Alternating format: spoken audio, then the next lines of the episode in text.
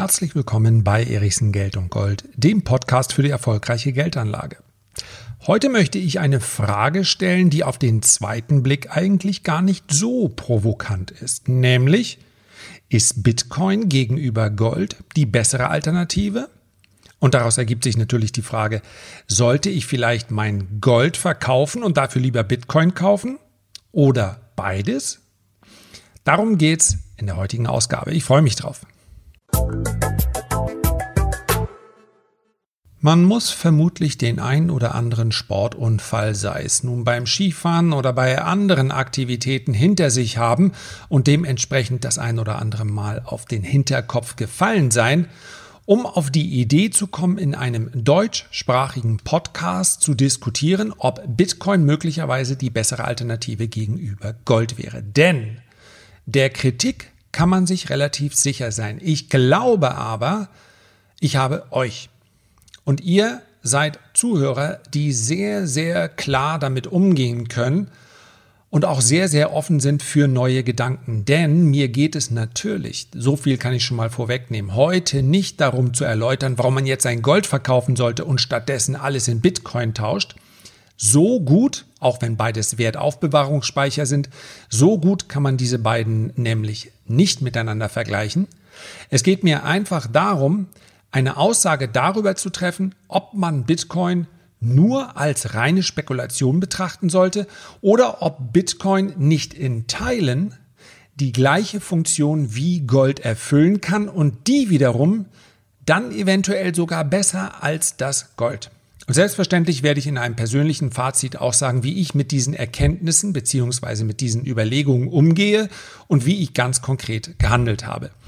Zuerst einmal könnte man natürlich ganz banal die Frage, ist Bitcoin besser als Gold mit einem Blick auf den Kurs beantworten. Das wäre allerdings unfair, denn auf allen Zeitebenen ist Bitcoin besser gelaufen. So, das wäre aber so ein klein wenig so, als ob äh, Gold eben erst vor einigen Jahren in Mode gekommen wäre und ja, der Hype, der macht es möglich, egal wie tief Bitcoin noch fällt. Auf Sicht der letzten zehn Jahre wird Bitcoin immer besser dastehen als Gold.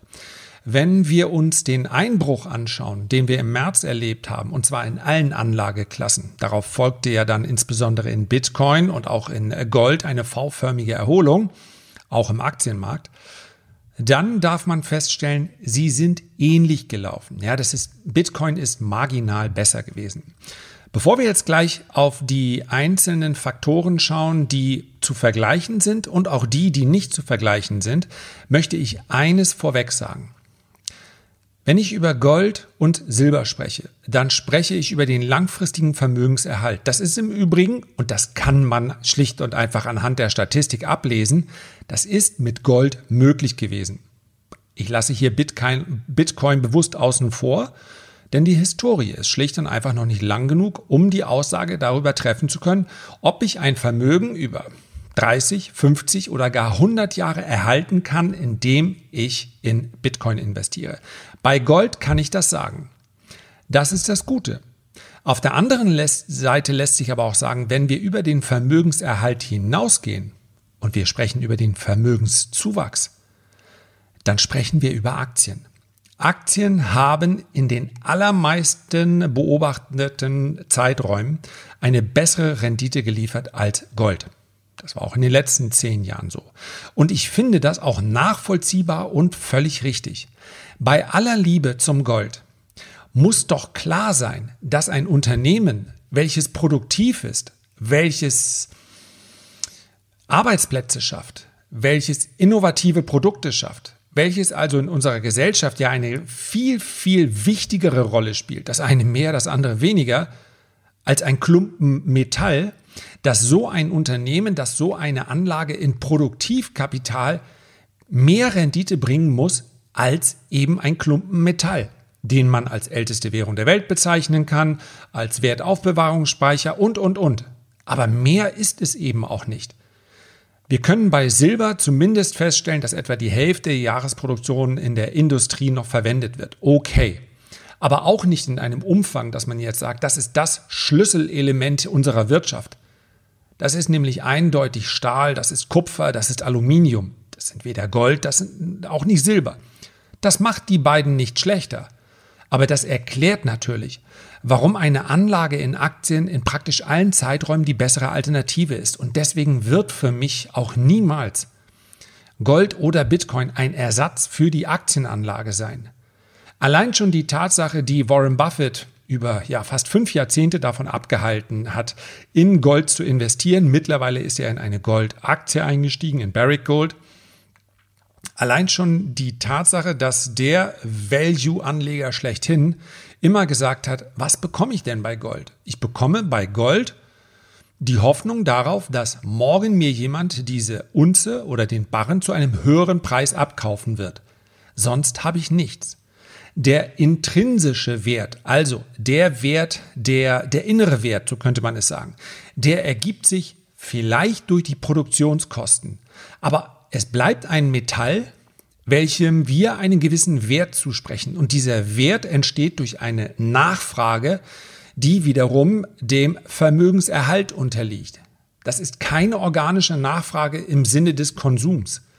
Das Gold wird nicht konsumiert und muss deshalb immer weiter aus dem Boden geschürft werden, um diesen Konsum zu befriedigen. Zum Teil natürlich in der Schmuckindustrie, aber auch dieser Schmuck verschwindet ja nicht von heute auf morgen. Also, Aktien sind und bleiben der Kern der langfristigen Vermögensanlage und auch des langfristigen Vermögenserhalts. Dennoch sind die anderen beiden Kandidaten natürlich gerade dann, wenn beispielsweise der Aktienmarkt relativ teuer ist, eine interessante Alternative, weil dann vielleicht auch mal, es kann ja durchaus mal ein ganzes Jahrzehnt im Zeichen von Gold oder auch Bitcoin stehen. Ja, vielleicht liegt dieses Jahrzehnt jetzt genau vor uns. Ich denke nicht, denn ich glaube, wir haben noch, ja, wie es so schön heißt, ein paar gute Jahre, vielleicht auch noch ein paar mehr, dass wann mal tatsächlich so ein Bärenmarkt über mehrere Jahre stattfindet. Ja, meine Güte, im Durchschnitt, im Durchschnitt dauert er dann zwei Jahre, mehr nicht. Die längsten Bärenmärkte äh, haben ein klein wenig länger gedauert. Wir sprechen aber bei Bärenmärkten von fallenden Kursen. Ja, selbst in Seitwärtsmärkten wie in den 80er Jahren hat man mit dem richtigen Stockpicking und unter Berücksichtigung der Tatsache, dass man Dividenden bekommt, immer noch es richtig gemacht, indem man in Aktien investiert hat. So, also, was haben wir bei Bitcoin und Gold für Punkte, die wir beachten könnten? Sicherlich kein Punkt, der einem zuallererst einfällt, aber die Fälschungssicherheit. Wir haben hier einen Pluspunkt für Bitcoin. Denn ein Bitcoin ist nicht zu fälschen. Er ist also als Wertspeicher durchaus geeignet. Ja, das heißt nicht, dass rund um Bitcoin nicht wahnsinnig, mehr noch als im Goldmarkt, wahnsinnig viele Betrugsmaschen aufgesetzt sind. Ja, irgendwelche Fernsehsendungen, in denen irgendjemand gesagt hat, endlich habe ich das geheime Bitcoin-System. Also, there's no free lunch in the world. Also wann immer ihr den Eindruck habt, ja, das ist doch zu schön, um wahr zu sein. Ja, irgendwelche Bitcoin, irgendwelche Kryptosysteme, die euch monatlich sichere 10% versprechen, dann lasst doch einfach mal das Bauchgefühl äh, ein klein wenig hinhören. Ist das wahrscheinlich? Ich entwickle ein System, was jeden Monat 10% Rendite raushaut. Und statt mich einfach äh, darüber zu freuen, eine große Summe Geld reinzustecken und in 18 Monaten hört kein Mensch mehr von mir, wenn ich auf den äh, Caymans bin, Stattdessen will ich die ganze Welt an diesem glorreichen System teilhaben. Ihr wisst es. Sowas funktioniert nicht. Wann immer der Bauch schreit, lass es, dann lass es doch einfach. Also Fälschungssicherheit. Es gibt einige große Betrugsfälle rund um Gold. Allerdings gibt es heute auch sehr viel mehr Möglichkeiten zu testen, ob der Barren oder die Münze, die man hier in der Hand hat, echt ist. Dann sprechen wir über den Punkt, um den es geht um Knappheit. Wir sprechen ja ganz bewusst über einen Sachwert, auch wenn das bei Bitcoin ein klein wenig komisch klingt, aber die Unterscheidung wird klar, wenn wir auf der anderen Seite über einen Geldwert sprechen. Geld kann, seitdem die Goldpreisbindung aufgehoben wurde, in beliebiger Zahl gedruckt werden. Und genau das passiert auch.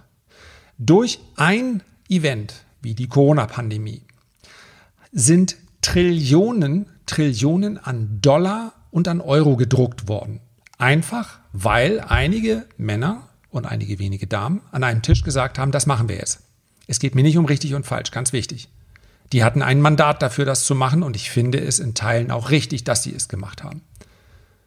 Aber sie haben auf den Knopf gedrückt und dann sprudelt das Geld daraus. Ja? Muss man noch unterscheiden zwischen den Notenbanken, die stellen bereit, und zwischen den Regierungen, die werfen dann auch wirklich, verteilen das Helikoptergeld auch wirklich. Aber schließlich und endlich ist der Nominalwert eines Euro immer gleich.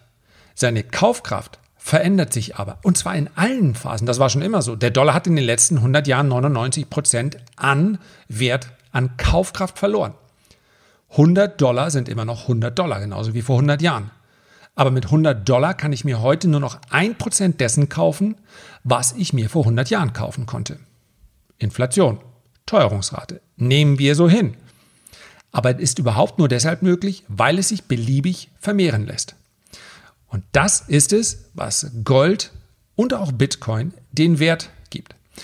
Gold und Bitcoin lassen sich nämlich nicht beliebig vermehren. Und wenn wir ganz genau sind, dann gehen wir natürlich davon aus, müssten wir eigentlich den Punkt hälftig vergeben. Also die Hälfte an Gold und Hälfte an Bitcoin. Allerdings entscheide ich mich dann doch dafür, könnt ihr anders machen, über den Punkt könnte man diskutieren. Ich gebe den Punkt Bitcoin. Warum? Weil ich natürlich bei Gold rein theoretisch, ja, noch haben wir für diese, äh, für diese chemische Substanz kein Substitut gefunden. Auch nicht, wenn es immer mal heißt, russische Forscher haben im äh, Labor Gold physisch herstellen können. Aber es könnte theoretisch passieren. Vielleicht wird in 20 Jahren ein absoluter Hightech 3D-Drucker Drucker Gold herstellen können. Und wenn das passiert, ja, meint ihr, es gibt ein offizielles Verbot, dass man Gold nicht drucken darf? Es ist Zukunftsmusik, aber es gab auch schon das Gerücht, Elon Musk wolle äh, mit einer seiner Raketen auf den ein oder anderen ähm, ja, Mond wird wohl ein bisschen weit äh, weg sein. Also der Mond, den wir kennen, hat wohl, soweit ich weiß, überschaubare Goldvorkommen nur. Aber vielleicht ist irgendein Asteroid oder oder oder, wo Gold vermutet wird. Also rein theoretisch könnte sich die, die Menge an Gold deutlich erhöhen. Wenn wir auf den Planeten als Ganzes blicken, dann ist aber auch Gold natürlich ein sehr knappes Gut und kann nur in einem bestimmten Maß gefördert werden. So, aber eben immer noch in einem Maß, was teilweise eine steigende Goldförderung möglich macht, wenn die Preise dementsprechend sind. Bei Bitcoin wissen wir ganz genau, wie knapp die Menge sein wird, bis wir im, auf 21 Millionen Bitcoin ankommen. Das heißt also, die maximale Menge, die ein jeder Bürger auf diesem Planeten theoretisch halten könnte, steht damit auch schon fest. Ja? Also, das ist ähm, die beiden, diese beide, diese Korrelation ist ein klein wenig schwer, aber ja, das zumal wir auch bei den 21 Millionen bei Bitcoin, ich weiß gar nicht, ob das Enddatum feststeht, es müsste irgendwann theoretisch, glaube ich, ja, es, man kommt ja, diese, diese, diese Grenzlinie nähert sich ja immer weiter an. Also so ab dem Jahr ich glaube, wir haben im Jahr 2025 wird mehr als 90 Prozent des Bitcoins gemeint, geschürft sein. So. Dann haben wir natürlich einen Punkt, wenn wir den Punkt jetzt an Bitcoin geben wollen, ein Punkt, der geht ganz klar momentan noch an Gold, nämlich das Vertrauen. Und zwar aus vielerlei Gründen, aber hauptsächlich deshalb, weil natürlich die Goldanlage eine historisch gewachsene ist. Und zwar überall auf der Welt. In Russland, in China, in den USA, auch bei uns. Es mag unterschiedlich beliebt sein. Ja, wir mögen unser Gold besonders gern, aber eigentlich mögen alle Gold. Und alle akzeptieren, das ist die älteste Währung dieser Welt. Und das ist natürlich eine, ja, ein, ein Faktor, der eine Glaubwürdigkeit verschafft. Dass, da wird Bitcoin auch noch Ewigkeiten brauchen, um da in irgendeiner Form Anschluss finden zu können, können wenn überhaupt. Allein schon deshalb, weil vielen Menschen die Vorstellung, dass das Ganze auf einem, ja, auf dezentralen Servern stattfindet. Also man eigentlich gar nie genau nachgucken kann. Ist das eigentlich genau jetzt äh, die Menge, die gefördert wird von diesem oder jenem? Oder wer hat das Gold? Äh, wer hat die Bitcoin eigentlich? Ja, es ist halt anonym, es ist dezentral. Und das hinterlässt immer ein Gefühl der Unsicherheit, ich glaube, dieses Gefühl wird nachlassen, wenn die Digital Natives mehr und mehr übernehmen. Das heißt also, wenn meine Generation, die ohne Handys, ohne Internet groß geworden sind, dann in relativ jungen Jahren haben wir Handys, Internet gehabt. Ja, wir sterben ja irgendwann aus. Meine Kinder kennen keine Welt ohne Digitalität mehr. Das sind Digital Natives. So, also Vertrauen ist etwas, was eindeutig für Gold spricht. Zumal natürlich auch immer mal die ähm, Gerüchte beziehungsweise die Sorgen die Runde machen, dass Bitcoin verboten werden könnte. Wobei, jetzt wird mich sofort jeder äh, Krypto-Anhänger äh, berichtigen wollen, zu Recht, man kann Bitcoin nicht verbieten. Aber den Handel mit Bitcoin, den kann man zumindest deutlich erschweren und selbstverständlich kann der Gesetzgeber hergehen und sagen, ihr dürft Bitcoin nicht handeln. Der Besitz von Bitcoin ist strafbar. Haben ja einige Staaten. Also, das ist ein ganz, ganz wesentlicher Punkt. Komme ich gleich noch im Fazit drauf, ob der für mich oder was der für mich eine Rolle spielt. Und dann haben wir noch die Übertragbarkeit. Bitcoins sind der, wenn man das so sagen kann, der übertragbarste Wertspeicher, der je vom Menschen geschaffen wurde. Diese Private Keys, die Hunderte von Millionen von Dollar repräsentieren, die können auf einem kleinen USB-Stick gespeichert werden und ich kann sie überall hin mitnehmen.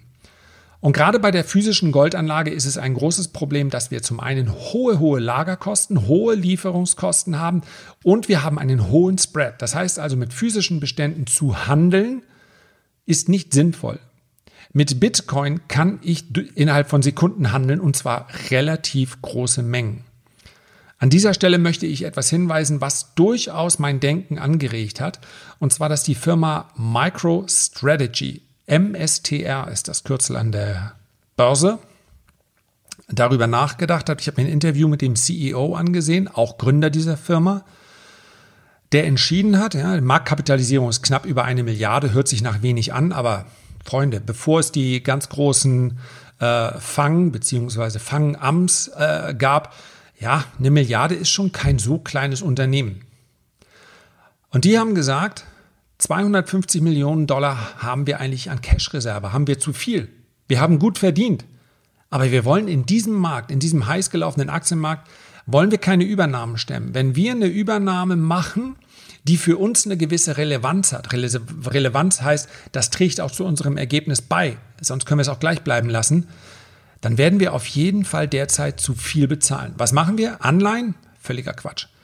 Wer jetzt Anleihen kauft, der weiß, dass er innerhalb der nächsten 30 Jahre, ja, Verzinsung ist null.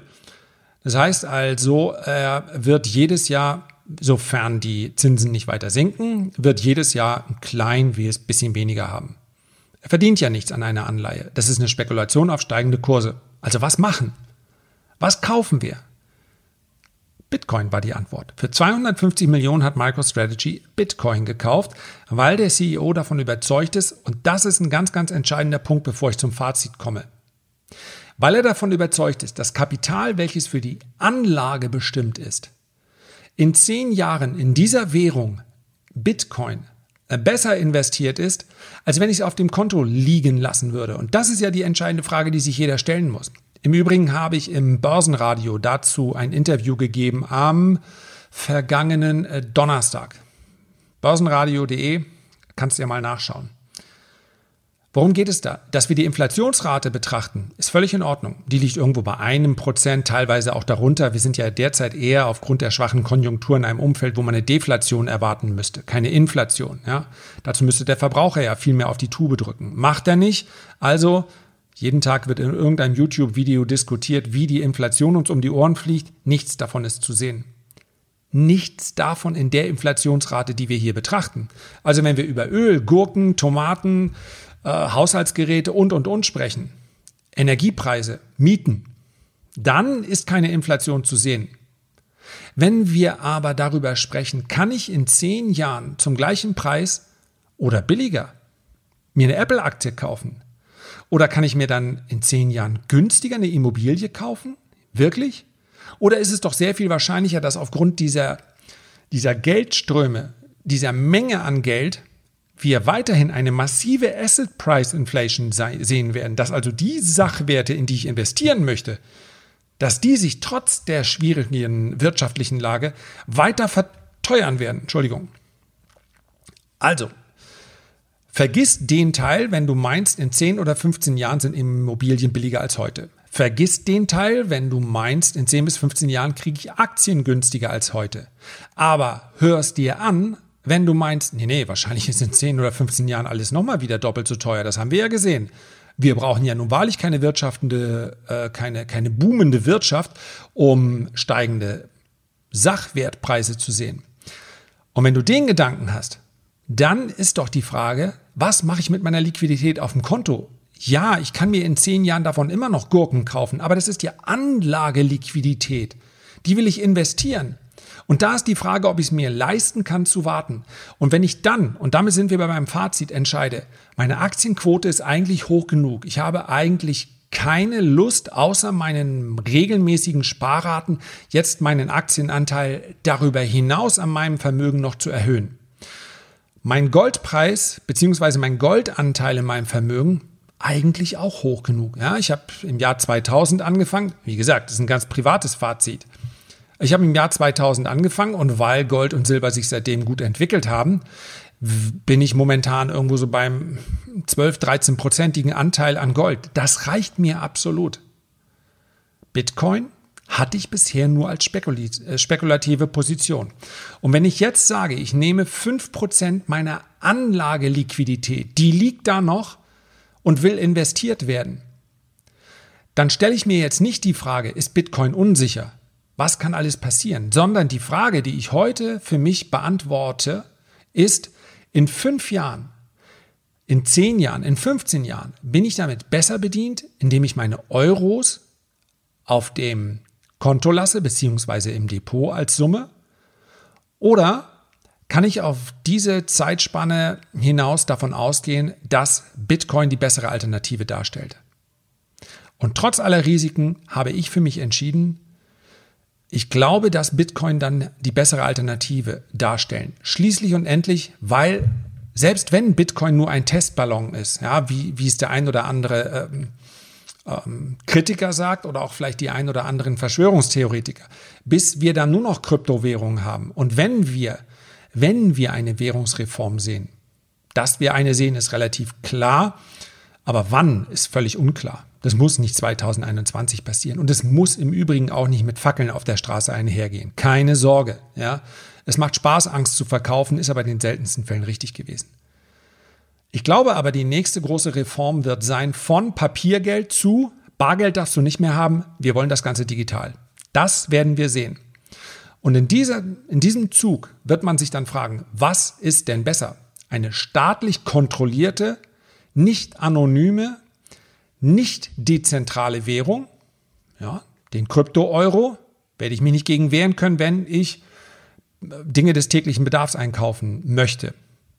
Aber wird in diesem Zuge nicht die Bereitschaft, sich mit digitalen Währungen zu beschäftigen, deutlich ansteigen?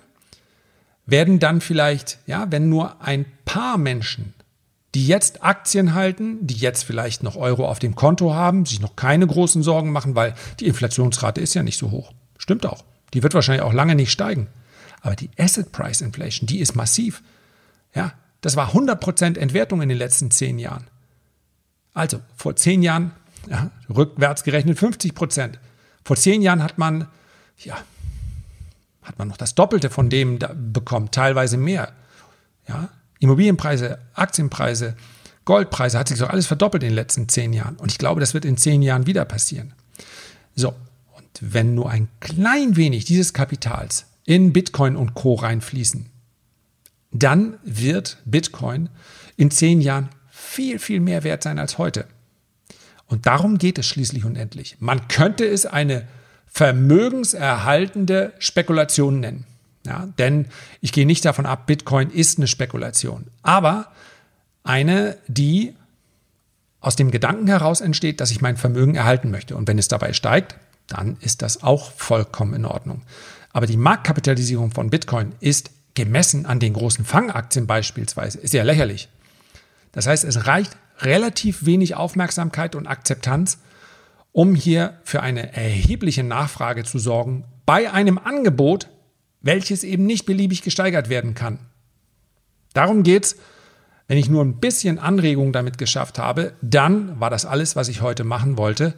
Und ja, äh, ich bin auch sehr gespannt auf äh, Kommentare und überhaupt, wenn ihr euch die Zeit nehmt, mal ein kurzes äh, Feedback zu hinterlassen oder auch ein paar Sterne zu geben. Nicht schlimm, wenn es fünf sind. Dann freue ich mich darüber. Also, macht's gut. Herzlichen Dank fürs Zuhören. Ich hoffe, du bist auch beim nächsten Mal wieder mit dabei. Ich wünsche dir bis dahin eine gute Zeit. Herzliche Grüße, dein Lars.